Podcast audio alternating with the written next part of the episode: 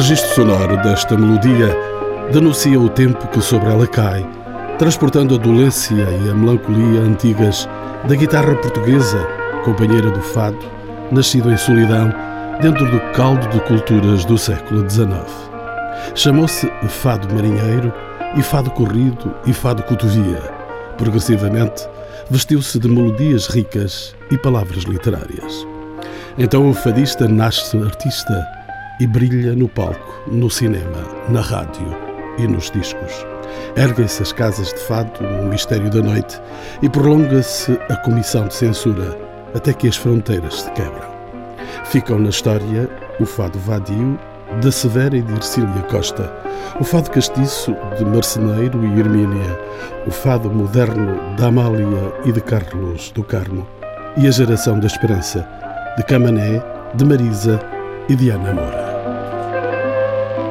Todos estes nomes e rostos povoam as paredes do Museu do Fado, outrora estação elevatória de águas às portas de Alfama. Tomo assento neste lugar de magia, à escuta do musicólogo Rui Vieira Neri, do antropólogo Paulo Costa, da diretora do museu Sara Pereira e de Carlos do Carmo, embaixador da candidatura do Fado à lista representativa do património cultural e material da humanidade. A quem pergunto pelos objetivos centrais desta candidatura. Aquilo que sinto, vou-lhe dizer mais o que sinto do que aquilo que pode ser técnico, é que não vejo isto como um ponto de chegada, mas como um ponto de partida. O que é que eu quero dizer com isto? Quero dizer que pertenço a uma geração, geração de fadistas, que a cantar teve sobre os ombros um fardo muito pesado, porque foi a sequência de uma geração de ouro, de gente brilhante a tocar e a cantar, mas brilhante mesmo, bons em qualquer parte, em qualquer sítio do mundo. E, portanto, não seria fácil que a geração seguinte chegava e dominava a situação. Eu próprio tive que dar um golpe de rins e, para não ser apenas o filho da Lucília do Carmo, que já não era mau, já era muito bom, tenho muito orgulho nisso, tive que procurar o meu próprio caminho, escolher o meu próprio caminho para ser o Carlos do Carmo e conseguir marcar uma posição na minha geração. Mas o que é que ela tem, a minha geração, de mais significativo? Posso fazer esta leitura agora, que tenho 71 anos e que vou a caminho dos 50 de carreira, tenho 48 anos de atividade. É que nós, a partir de um determinado momento, não nos bastou cantar. Bastou-nos perceber que havia alguns perigos. Eu relembro que nos anos 80, quase sem exceção, as poucas entrevistas que eu dava na época, porque os fadistas não eram praticamente entrevistados pelo jornalismo, eh, as poucas entrevistas que dava, invariavelmente a última pergunta que o jornalista me fazia, fosse para que meio de comunicação fosse, era não acha que o fado vai acabar? Isto era a pergunta dos anos 80, típica. A que eu costumava responder, bom, penso que não, porque enquanto houver quem goste de ouvir, quem queira cantar e queira tocar, dificilmente ele acaba. Vai estar tudo dependente dessa situação. Por acaso, nesta altura, nenhum jornalista me faz essa pergunta. Não me tem feito ultimamente essa pergunta. O que equivale a dizer que as coisas seguiram o seu curso. Mas a isso não é alheio um conjunto de fatores. E quais são os fatores? O primeiro fator que teve um impulso muito forte junto das mulheres jovens foi a morte da Amália. A morte da Amália teve um impacto mediático como eu não vi nada na minha terra e nunca houve nenhuma circunstância, nem nenhum estadista, nem... Tivemos um prémio Nobel, que era o Agas Muniz, que teve assim umas notas de rodapé quando morreu, etc. Isso não aconteceu com ninguém. A Amália fez, portanto, o pleno, consenso, que é uma coisa rara neste país. E ao obter esse consenso, a comunicação social explodiu desde o momento que foi comunicada a morte. E essa explosão provocou um luto nacional pelo menos durante sete dias. E qualquer jovem de 16 anos, 15 anos, 17 anos, tomou contacto com essa realidade que não conhecia. Porque a Amália, nos últimos anos, estava a cantar de uma forma decadente e, portanto, já pouco aparecia. E quem a conhecia bem e era fervoroso adepto da Amália, tinha assistido ao apogeu, que era uma coisa absolutamente deslumbrante, extraordinária e inesquecível. Portanto, isto fez e tornou o ponto de arranque. Este ponto de arranque como resposta a termos quem cante e quem toque. Depois, a seguir, a minha geração cria o resto das coisas, que é o quê? Fazer a ponte, ligar isto, dar a isto um sentido. E qual é o sentido? É ter a sorte de ter estes académicos que não são presunçosos, que não têm a mania e que não olham por cima do ombro para os fadistas que naturalmente não têm a cultura deles, que não são eruditos, e, num estímulo, uma palavra de estímulo, pô-los em ação. E como é que isto tudo começou? Por esta casa. o fado não tinha um espaço. O fado tinha casas de fado, que são oficinas, casas comerciais, legítimas, mas passou a ter este espaço. Esta era a base, este era o princípio. Não foi fácil, também isso queria dizer-lhe que não foi fácil. Porque, entretanto, convencer o Abcacis não foi possível, convencer eh, o Jorge Sampaio, meu amigo de, de tempos liceus, não foi fácil, foi difícil, e apenas o João Soares esteve sensível à situação e foi a partir daí que se conseguiu abrir este espaço. E então, os fadistas que olharam de soslaio para esta casa, como qualquer coisa que tinha a ver com os doutores, o que é isto do museu, já estamos mortos, começaram a perceber que isto era um espaço físico para trabalho, encontros, consultas, etc, etc. E começaram a perceber que era o seu espaço. Tivemos a sorte, tenho que dizer publicamente, de ter uma diretora que está aqui há 11 anos, com uma bela equipa. Tivemos a sorte de ter uma diretora que entrou para aqui a saber de fado o mesmo que eu sei de japonês e que hoje é uma pessoa completamente informada sobre a matéria e não só, e que nos conhece a todos nós muito bem. E, seguidamente, era preciso, era preciso, urgente, fazer um livro. Porque o último livro que se tinha escrito a sério sobre fado era um livro do Tinop, tinha 100 anos, um século. E então, nunca mais, chegámos aqui à cabeça do, professor Riviera Neri, nunca mais o largámos, e ele fez esse livro, está aí, que se chama Para uma História do Fado. De então para cá, é uma profusão, é uma contínua, contínuos lançamentos de livros de fado, sobre fado. Precisávamos deixar uma marca fílmica, porque achávamos por bem que tínhamos que fazer qualquer coisa que tivesse impacto internacional. E como, eh, infelizmente para nós, os nossos realizadores de cinema não têm impacto internacional, eh, lembrámos-nos de uma grande figura do cinema espanhol, um clássico, um homem respeitadíssimo no mundo inteiro, que se chama Carlos Saura, e, e, e convencemos-lo a fazer um filme, deitar uma, a visão de um homem de Espanha sobre a nossa canção. É um filme notável, diferente, especial. Nós ajudámos-lo naquilo que ele pretendeu e desejou. O filme já passou por Pequim, por Nova Iorque, por Pense no que quiser, o filme já lá esteve, com grande impacto e grande aceitação. Fizemos em conjunto, um grupo de pessoas também, eh, uma série para a RTP, uma tentativa de uma pequena história sobre o fado em seis episódios, que está feita. E, finalmente, chegamos à candidatura. Esta candidatura está apresentada e o objetivo dela, na minha visão, é a porta de entrada para o que vier a seguir. Ou seja, entre outras coisas, pode parecer ridículo o que eu vou dizer, é a gente num futuro, daqui a alguns anos, não sei quantos, quando fizermos as chamadas entrevistas de rua, em cada 10 pessoas a quem perguntarmos eh, gosta de fado e a pessoa diga, eh, dois dizem não e oito dizem sim, dizem, e o que é que sabe de fado? E elas, em vez de responderem, ah, isso não sei nada, elas passarem a responder que sabem alguma coisa, que aprenderam alguma coisa. Por exemplo. Sara Pereira, por exemplo, é a diretora deste museu. Posso então perguntar-lhe qual foi a ideia inicial inerente à formulação desta candidatura. Mesmo depois deste voo pela história que o Carlos do Carmo fez connosco, quais foram esses impulsos? E viajou muito bem, ilustrou muito bem o percurso, enfim, o nosso percurso até chegarmos a esta candidatura.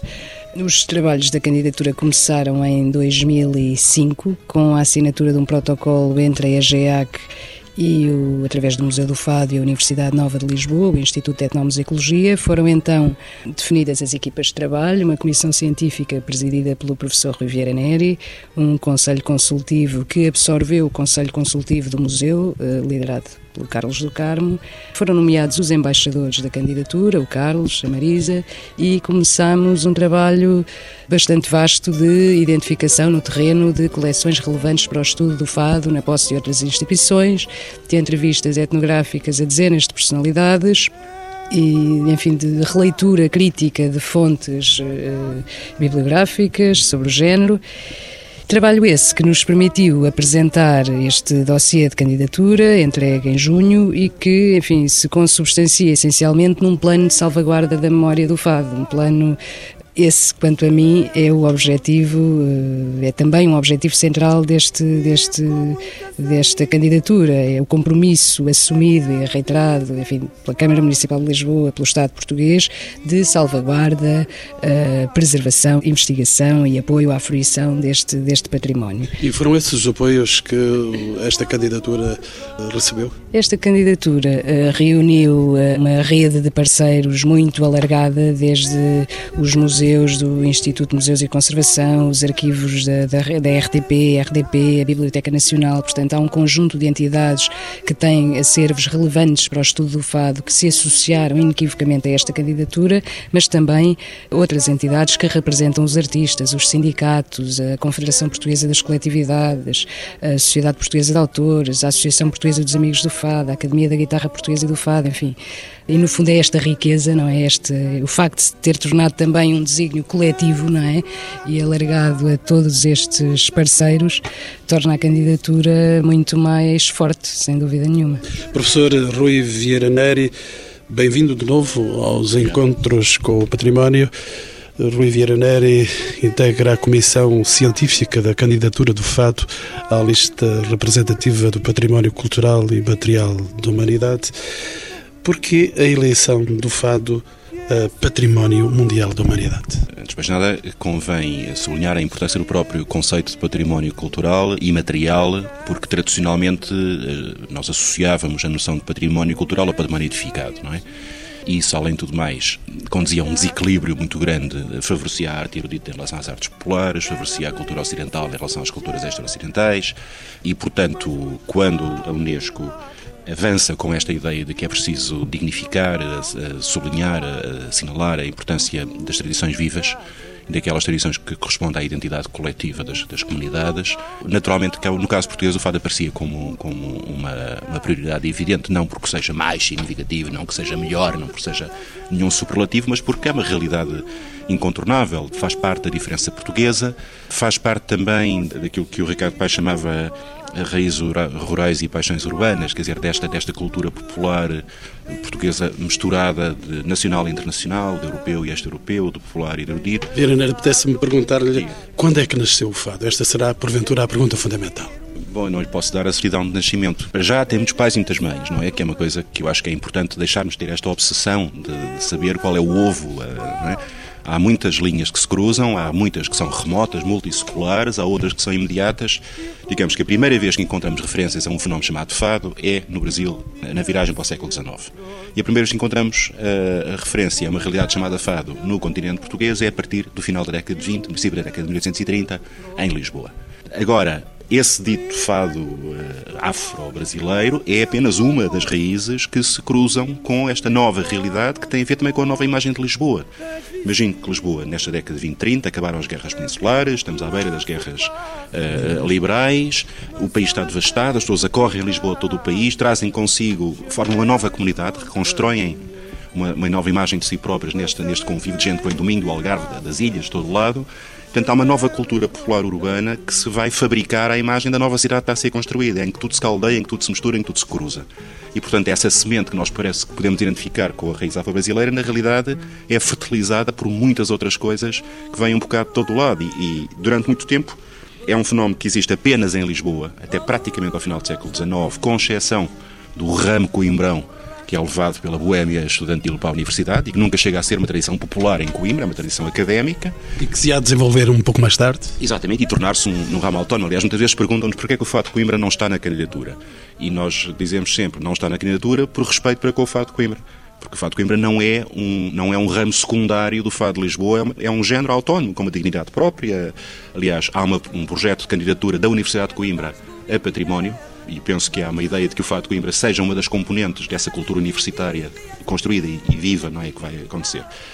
Mas eu gostava de sublinhar uma coisa que a doutora Sara Pereira estava a dizer. Para mim, o triunfo da candidatura, independentemente da medalha da Unesco, que eu estou confiante, se as quiser que, que venhamos a ter, está em duas coisas. Está no trabalho que está feito, que está a ser feito, que espero que continue a ser feito, e está, sobretudo, no envolvimento da comunidade na candidatura. Quer dizer, ainda no outro dia, nas marchas de Lisboa, os bairros todos de Lisboa desfilaram a cantar o fado, a cantar a importância do fado na sua imagem, na sua, na sua identidade, na sua, na sua maneira de olhar para o mundo, para a vida, para tudo mais. Portanto, isto encerrou de uma vez por todas o debate sobre se o fado era fascista, se não era fascista, se era reacionário, se não era reacionário, se era derrotista, se não era derrotista. Essa questão deixou de fazer sentido e acho que o que o Carlos, eh, o Carlos dizia há bocado, este reencontro coletivo, não é, comunitário com o fado, e muito especialmente da qualidade de Lisboa, é a vantagem fundamental. Quer dizer, tornou-se uma bandeira. Tivemos também um cuidado muito importante de fazer com que isto não fosse uma espécie de certificado de autenticidade da Bayer, não é? Quer dizer, nós não, não queremos definir um modelo perfeito de fado que nunca existiu, não é? Porque os grandes fadistas foram sempre os que quebraram os modelos vigentes. Veja-se por todos aqui o Carlos do Carmo, mas se quisermos ver a Amália, se quisermos ver o Marceneiro, se quisermos ver a Berta Cardoso, se quisermos ver a, a, Maria Vitória, se calhar se quisermos ver a Severa, tanto quanto nós podemos saber, foram sempre aqueles que desrespeitaram quaisquer cânones, mas, no entanto, construíram uma tradição viva. E, portanto, nós queremos ser um observatório do que está a acontecer e não uma norma para o que deve acontecer. E, nesse sentido, a candidatura é um fenómeno muito aberto, porque enquadra tudo aquilo que as pessoas quiserem que seja o fado. Professor, haverá uh, alguma canção concorrente como o fado em qualquer parte do mundo? Fado, há só um, o português e mais nenhum. Uh, quer dizer, fado, fado, há aquele que foi feito em Portugal pelos portugueses, mas sempre tão aberto não é? Que dialoga sempre com muitos outros géneros. Por exemplo, no interior do Brasil, nós sabemos que há algo, ainda uh, certas manifestações que são sobrevivências do velho fado afro-brasileiro. Do João Machado Paes, ainda há pouco tempo, fez um trabalho muito importante sobre isso. Na, na morna, na canção urbana brasileira, no mandó, goês, em todos os géneros lusófonos de música popular urbana, há alguma presença, algum diálogo com o fado, da mesma maneira que o contrário também é verdade. Por exemplo, a influência do tango no fado nos anos 30, 20, 30 esta é importantíssima quando tem um, um senhor chamado Joaquim Campos, que é um dos maiores compositores de fado sempre, compõe um fado tango. Tem o maior guitarrista de sempre de Lisboa, Armandinho, a compor o Tango da Morte e mais uma série de, de outros. Eh, há temáticas que circulam eh, entre o flamenco e a canção eh, seviana, a canção brasileira, as, as, as, as, mornas, e que circulam, entram no fado e saem do fado e vão para as outras. E, portanto, há aqui uma promiscuidade cultural muito rica e, no entanto, há identidades. No entanto, nós uh, sabemos que o fado tem uma dimensão muito portuguesa, é reconhecido como tal por nós, é reconhecido como tal pelos outros e, portanto, há uma mistura de identidade e de partilha de identidades. Carlos do Carmo, deixe-me continuar a incomodá-lo. Que tipo de poemas são cantados no fado? Todo tipo de poemas. Isto, o fado é como a caça, não é? Depende do atirador. Todo tipo de poemas. Não, não vou agora falar. Mas inicialmente não estavam lá os grandes poetas. Porquê? Pergunto. Os grandes poetas, mas o que é que nós chamamos de grandes poetas? Refere-se aos clássicos. Exato. Não, isso veio mais tarde, mas os, tá, mas os grandes poetas. A gente pega na história do fado e encontra as coisas mais simples e mais lindas que o senhor possa imaginar. As coisas mais simples e mais lindas. Se eu não tivesse a idade que tenho, eu gravava mais cinco ou seis discos e garanto que ia gravar fados de 100 anos, 80 anos, 90 anos. E eu os gravar todos, um a um, porque são coisas lindíssimas. Não sei se gravaria musicalmente, mas poeticamente sim. Musicalmente, talvez não gravasse. Alguns acho um pouquinho mais pobres. Mas eh, poeticamente há coisas interessantíssimas. Naturalmente que eu estou a falar dos primórdios. Porque o fado tem uma história, como o professor há bocadinho aqui disse muito bem, que depois foi adormecida, não é? Nós, quando entramos aqui no, no, no final dos anos 20 eh, em Portugal, portanto, a ditadura tratou o fado como tratou todos nós, injetou-a, adormeceu-a, e o fado passou a ser uma coisa vestida de negro e a cantar a tristeza, mas, mas mas, mas, está decretado que é assim? Para mim, não. Não é obrigatório. Riviera Neri, deixe-me ainda perguntar-lhe, há momentos estava para lhe pôr esta questão. Um fado não existe, diz-se, sem a guitarra portuguesa. Pode falar-nos dessas singularidades sonoras, desse instrumento? Antes de ter alguma associação à guitarra portuguesa, quer dizer, são é um namoro tardio, é? até um bocadinho seródio, porque cada, um já tinha uma história própria. E, já faziam vidas separadas. Separadas. Muito, era um casal muito moderno e, eh, e realmente os primeiros testemunhos que nós temos do fado é acompanhar a viola quando a guitarra começa a entrar sistematicamente a partir de meados do 19 no acompanhamento, é apenas uma das hipóteses. Há o bandolim, que é também muito usado, há o piano, piano, quer dizer, que é usadíssimo uh, uh, ao longo de toda a segunda metade do século XIX e princípios do XX. Muitos dos discos, os primeiros discos de fado do início do século XX são com piano.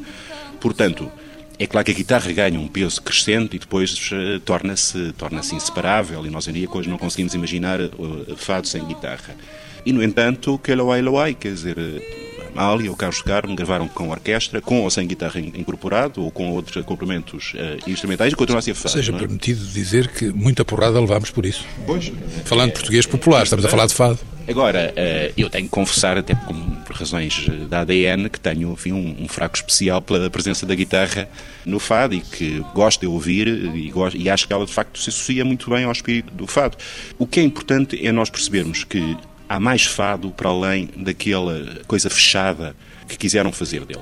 É isso que lhe perguntava. A adesão cultural e ideológica ao fado nem sempre foi a mesma. Porquê é que isso aconteceu? Por razões muito variadas. Repare, o fado nasce em bairros pobres, ligado às tabernas, ligado aos bordéis, ligado à má vida, ligado a alguma marginalidade em alguns casos. E, portanto, para a boa sociedade, era uma coisa suspeita. Com raízes, ainda por cima, etnicamente suspeitas, não é? Ainda em 1936 o Luís Moita vem dizer, atenção, isto não pode corresponder à música da raça. Isto é na linguagem, na linguagem do regime, não é? era o que celebrava o Dia da Raça. Isto não é, não é a identidade portuguesa, visto que é, é, é Desculpa, qual regime? O Estado Novo, claro. E, portanto, havia, por um lado, digamos, uma reação conservadora, moralista, e, por outro lado, havia uma reação igualmente conservadora, mas vinda dos setores politicamente progressistas, que achavam que o fado era derrotista, encorajava a resignação ao destino e, portanto, não era uma canção de luta. O que contraria completamente a verdadeira história do fado, porque entre 1870 e 1926, com o golpe de Estado do 28 de maio, a esmagadora maioria das letras de fado publicadas está associada ao movimento operário à vontade, dois terços das letras que eu conheço, publicadas neste período, têm temáticas muito próximas do movimento operário, muitas vezes com, até com letras militantes e uh, rimar uh, Lenin com Bakunin e, e em vez de grão com feijão ou guitarra com samarra. E, portanto, pelo contrário, para a comunidade de Lisboa, o fado era uma canção de transformação, era uma canção de mudança social, era uma canção de denúncia, porque retratava a vida da comunidade uh, popular de Lisboa. E, na realidade, muitas das convenções que nós automaticamente nos ensinaram, sobretudo, a, associar ao fado, são coisas que foram construídas nas décadas de 20, 30 e 40. Construídas por figuras extraordinárias, com um peso tão grande que, de repente, a gente não podia acreditar que tivesse havido alguma coisa diferente antes deles. Carlos do Carmo, como é que isso se passou de geração em geração? Uh, já falámos do silêncio, de um silêncio de um Estado novo? O professor Vieira Neri, nesta última intervenção, penso que tocou na essência da questão. No século passado, estes anos 20, 30, 40, esta gente extraordinária do fado deixou uma tal marca de genialidade naquilo que fez, que, por exemplo, só para a sua orientação, 90% do repertório que a nova geração do fado canta são composições dessas pessoas. Eles às vezes nem sabem. Portanto, tratou-se de uma, de uma época muito particular que marcou profundamente o fado. Isto são palavras do professor e que eu subscrevo pelo seguinte, porque eu num, num concerto meu, eu posso estar a cantar o que quer que seja de novo, mas uh, tenho uma necessidade absoluta de regressar ao clássico. Absoluta, indispensável, é como quem respira. E por uma razão muito simples. Não tem a ver só com gratidão, porque isso então nem se discute. Tem a ver com o conhecimento, os pilares. É dali que tudo emana. Quando nós falamos em figuras como Armandinho, Joaquim Campos, Alfredo Marceneiro, só para falar de alguns, estas pessoas roçaram o genial. E não foram compositores eh, acidentais. Em cada dez, nove nós cantamos. São muito boas. Podemos cantar as dez, mas uma é menos boa. E, portanto, pessoas de gênio, pessoas altamente criativas. Uh, tive o privilégio de conhecer alguns. Aprendi muito com eles, ouvi-os. Frederico de Brito. Eram pessoas com uma grande sabedoria. Tinham muito mundo, muita sabedoria. Em alguns casos autodidatas. O caso, por exemplo, do Frederico de Brito é um caso lapidário. Era um autodidata de tal sorte que escreveu um livro e o Teixeira de Pascoais não teve problema nenhum em prefaciá-lo, um livro de poesia, chamado Roseira Brava. Estas pessoas sabiam muito e ensinaram-nos, percebe? Portanto, estamos a falar há quase 90 anos para cá. Estamos quase a falar de um século. Ensinaram-nos e a nossa geração recebeu esse peso, essa informação e é a sua obrigação transportá-la. Agora, obviamente que, sociologicamente falando, cantar Lisboa hoje, eu tenho uns versos para cantar breve do Vasco Graça Moura, que são a Casa da Mariquinhas, por onde passa a internet, por onde passa tudo aquilo que é atual. Portanto, o tipo de prostituição de luxo especialíssima, especialíssima, impensável há 50 anos, 30 anos, 40 anos, 80 anos. É aqui que o figurino tem que, tem que acompanhar a, a sociologia ao tempo.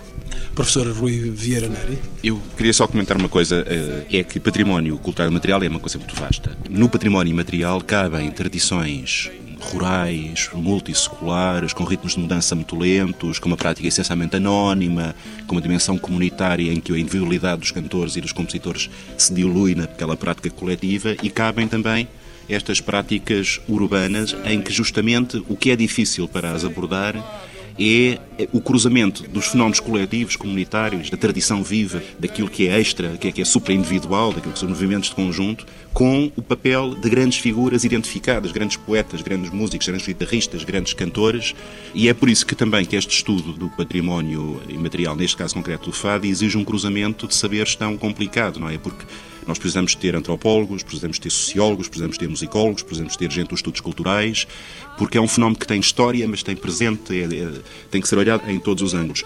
E um segundo aspecto muito importante, que eu acho também tem que ser sublinhado, é que a candidatura não foi fabricada por investigadores. Não é um objeto académico, não é um projeto da FCT tem uma componente académica, mas muitos dos agentes principais da candidatura são os próprios protagonistas do fado, que são os detentores essenciais do, da sabedoria da prática do fado, não é? Portanto, não só o Conselho Consultivo do Museu, eh, que o Carlos é principal animador, teve um papel aqui importante, Muitas das edições que nós vamos fazer são feitas por gente que vem do terreno. Fizemos dezenas de entrevistas com grandes figuras, algumas já morreram, entretanto, que tinham memórias importantes. O próprio museu resulta do contributo voluntário, entusiástico da comunidade, que vem aqui depositar as suas memórias e que se revê nessas memórias. Portanto, há aqui um processo de conhecimento que envolve muitos tipos de sabedoria, sabedoria académica, sabedoria do terreno, de memória coletiva. Vou voltar-me agora para as gerações mais novas. Sara é diretora deste museu. Eu gostava de saber consigo, naturalmente, tem aí o arquivo fonográfico do Fado. Eh, está aí o som, está aí a história do som do, do fado. Ele aí renasceu.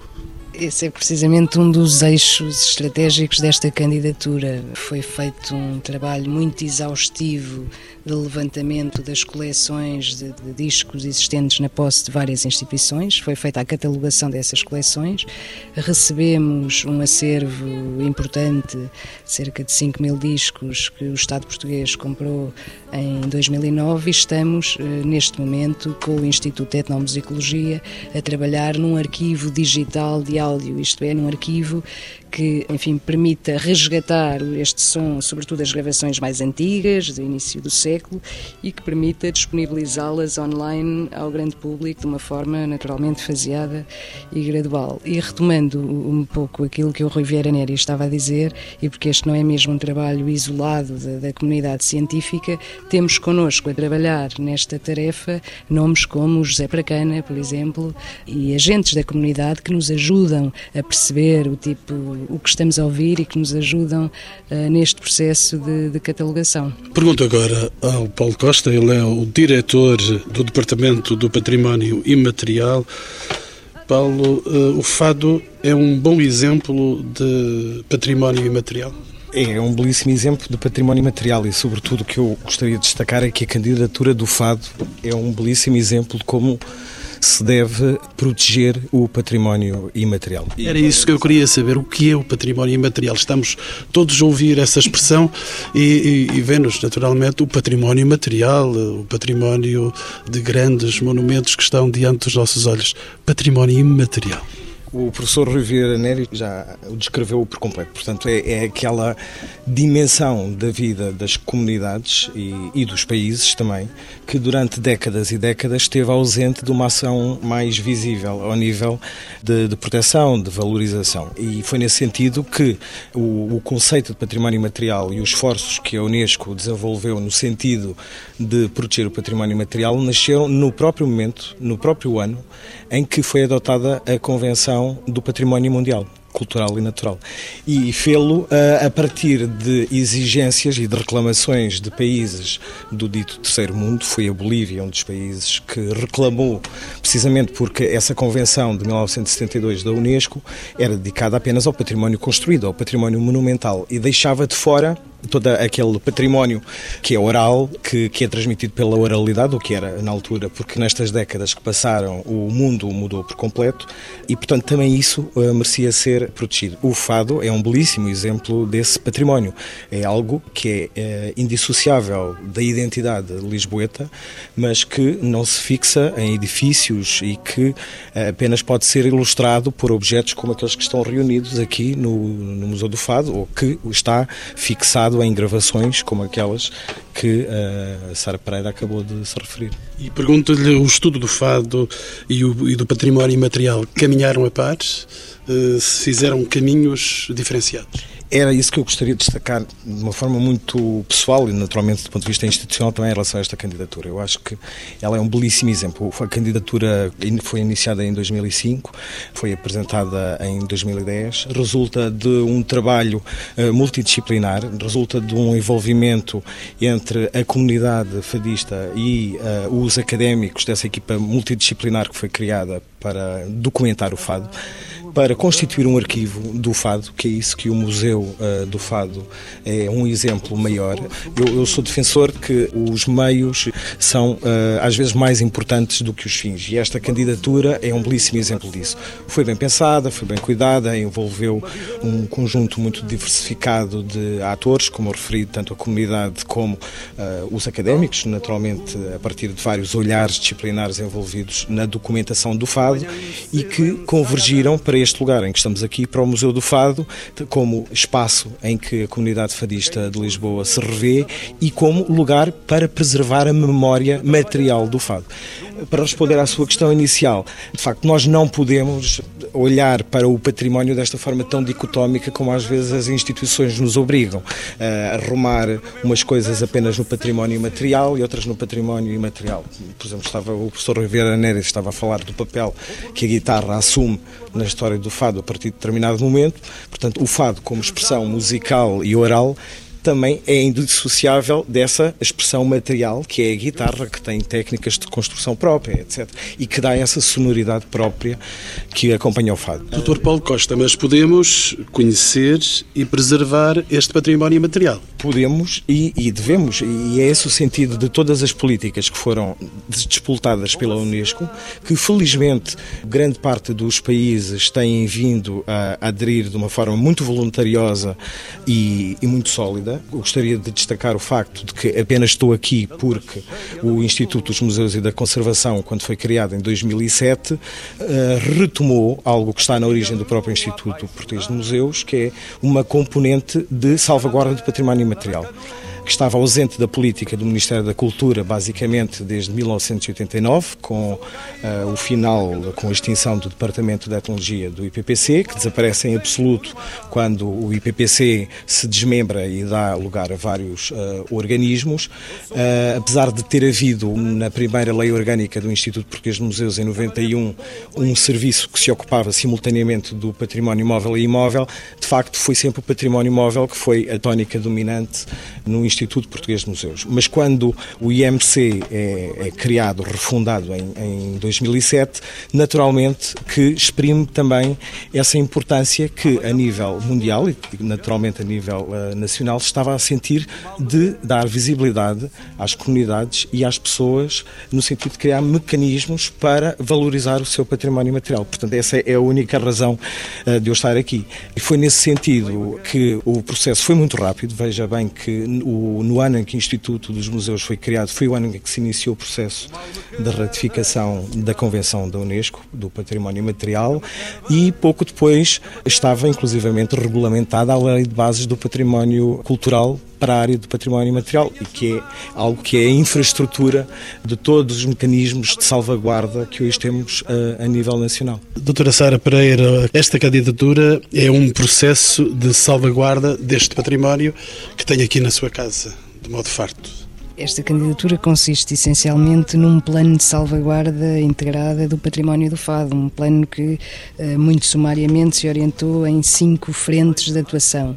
Uma rede de arquivos integrada por todas estas eh, eh, entidades e instituições de que falávamos há pouco, que possuem acervo relevante para o estudo do Fado, desde arquivos, entidades que representam os artistas por aí fora e que aqui, enfim, se uniram neste desígnio comum neste esforço de preservação da memória do fado, um arquivo digital áudio, numa segunda linha de, de atuação, portanto, com vista à, disponibilização progressiva desta, desta memória uh, discográfica, um programa educativo muitíssimo vasto que visa incluir o fado, enfim, o universo e a cultura do fado nos currículos escolares, portanto, o ensino básico ao ensino superior, e que é, é um programa uh, onde se incluem, enfim, inúmeras iniciativas, desde a formação uh, na construção da guitarra portuguesa, através de, do, do, apoio de, de bolsas uh, aos formandos escolhidos pelos mestres atualmente em atividade, o mestre Grácio e o mestre Oscar Cardoso, prevê também a instalação de uma oficina de, de construção de guitarra no Largo da Achada, portanto, aqui no Centro Histórico de Lisboa, e estão previstas muitas ações com as escolas uh, da cidade. Aliás, o, Carlos, uh, ainda há dias em Paris, teve uma experiência lindíssima com os liceus de Paris, não sei se ele quer falar sobre isso, e que nós pretendemos repetir aqui neste, neste programa educativo.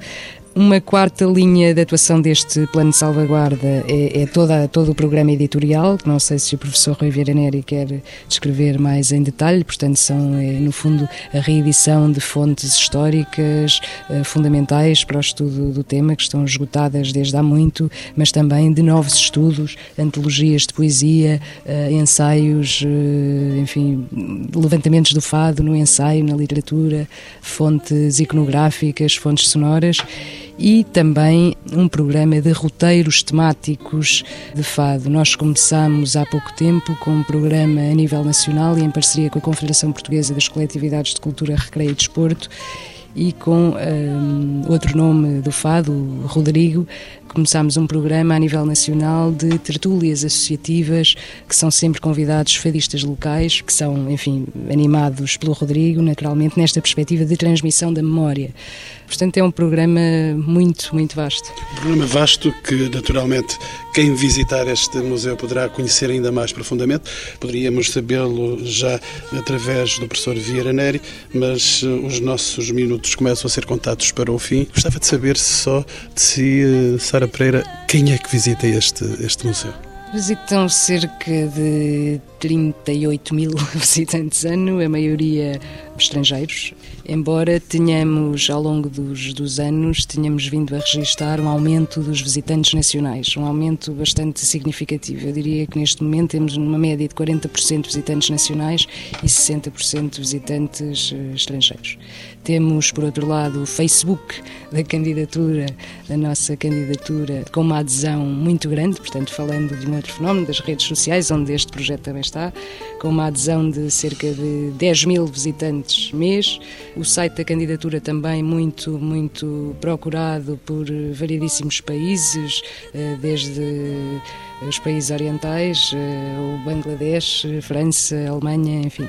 Portanto, temos vindo felizmente a registrar o aumento de visitantes, quer no museu, quer nos, nos sites de informação. Carlos do Carmo, ainda há tempo, eh, quais são os próximos passos da candidatura? Estão a chegar de Paris, em novembro, ao cair da folha, chegará aí então a decisão final. É dessa que estamos à espera. Até lá, vamos fazendo aquilo que, enfim, que achamos, enfim, de uma forma coordenada entre nós todos. Vamos fazendo aquilo que é possível e aquilo que achamos que é justo fazer, porque entramos numa fase que é eminentemente política, não é? E essa já nos ultrapassa. Aquilo que temos a fazer agora é Rui Vieira Neri. E temos que cumprir o, o, programa que estamos comprometidos, quer dizer, portanto, este projeto editorial, este projeto pedagógico, este projeto de relação com a comunidade tem metas específicas que nós temos que atingir, que têm que ser avaliadas e que têm que continuar. E eu gostava de, de uh, apontar duas coisas que acho que são importantes. Primeiro, aquilo que o Carlos começou por dizer é de que isto é o princípio e não o fim. Seria terrível que, uma vez que nós tivéssemos a classificação da Unesco, se achasse que o assunto estava encerrado e agora pode ficar arrumado. Isto tem que ser um grande pontapé de saída, criou-se uma dinâmica que não pode parar. A segunda questão é a ligação a este fenómeno do trabalho sobre património cultural e material em geral no país. A importância do Departamento de Património Cultural e Material no seio do, do Ministério da Cultura, a importância de que ele não seja posto em causa e de que possa conduzir a um inventário do património cultural e material, que é uma condição essencial para o desenvolvimento deste processo, que haja novas candidaturas não por si próprias, mas como processo, quer dizer, como sinal do interesse por este, por este património. E na hora da viragem política tudo pode acontecer? Tudo pode acontecer, mas se houve coisa que este processo nos ensinou, é que há coisas em que nós podemos estar todos juntos. Este processo foi lançado pelo Dr. Santana Lopes, foi baseado no trabalho que já tinha sido feito no Museu do Fado por iniciativa do João Soares, teve um apoio significativo do professor Carmona Rodrigues, tem um apoio entusiástico do Dr. António Costa, foi aprovado por unanimidade na Câmara Municipal e na Assembleia da República, portanto, é um terreno em que nós podemos encontrar-nos todos no trabalho coletivo. Mas eu queria só fazer um último apelo, eh, justamente pegando no que a Sara estava a dizer. é que os nossos ouvintes portugueses venham ao Museu do Fado. E não tenham medo de vir ao Museu do Fado, porque não vêm ver uma série de salas com coisas penduradas na parede, vêm ver uma experiência viva muito rica, muito interativa, com postos de audição, podem procurar e ouvir as vozes e ver as imagens dos fadistas, eh, vão entrar numa espécie de experiência, de aventura viva e não numa espécie de itinerário monótono, eh, enfadonho, e portanto vale a pena, como parte do entusiasmo e do apoio à candidatura, vir ao Museu do Fado. Dr. Paulo Costa, isto é uma aventura imaterial. Eu acho que a candidatura definiu o padrão do que devem ser as candidaturas em Portugal. Eh, e, portanto, eu acho que quem quiser fazer candidaturas no futuro à Unesco deve, em primeiro lugar, eh, olhar para o método que foi seguido nesta candidatura. Uma candidatura não é algo que se faz apressadamente, é em cima de joelho, exige um trabalho com a comunidade. E aqui eu gostaria só de comentar aquilo, as palavras do, do professor Rivera Neri há pouco, que tem a ver com o lugar da comunidade nestes processos, mas também com o lugar das pessoas. Porque mesmo nas comunidades, quando falamos de, de, património rural, digamos assim, e quando estamos a olhar para fenómenos, por exemplo, uma festividade, nós de fora às vezes parece que estamos só a olhar para uma aldeia ou para uma vila. E de facto esquecemos que quem faz a diferença são as pessoas e são determinadas pessoas. E, exatamente. E portanto, estes processos têm que ser sempre feitos no terreno, documentados no terreno, tal como foi neste caso muito complexo que foi o Fado de Lisboa, porque é muito mais difícil trabalhar numa comunidade alargada uh, e um pouco difusa como esta, portanto, sem ser bem uh, circunscrita territorialmente, como às vezes é uma aldeia ou um, um conselho, mas o método é exatamente exatamente igual. E, portanto, o que está aqui em causa é a valorização do património coletivo e, naturalmente, também dar voz às pessoas. Que... Sara Pereira, a sua casa não vai ter portas para abrir a partir de novembro. Bom, isso não será um problema. As portas eh, continuarão naturalmente abertas e, e, sobretudo, neste esforço continuado de. Isto é o pontapé de saída, não é? O Carlos terminou a nossa a série de televisão Trovas Antigas, Saudade Louca, de uma forma muito bonita, dizendo que o melhor está para vir. E eu vou parafraseá-lo e acho que, de facto, esperemos que sim. Eu acho que o melhor está para vir depois de novembro. Carlos do Carmo, o melhor vai chegar. Sim, vai. Quer dizer, o, esta nossa conversa, bem interessante, é que eu tenho aprendido muito como de costume e é muito bom para mim também, porque aqui os académicos são muito jeitosos. Rapaziada, vem, do, vem, vem dos júniores e, portanto, gente com treino, e é muito agradável ouvi-los e aprender. Mas, eh, dizia eu, é, é, é muito curioso por seguinte, porque isto, no fundo, dá a sensação que é um trabalho a contraciclo. O que eu acho piada é que isto tem cinco anos, e, como sabem, em cinco anos passou-se muita coisa em Portugal muita coisa.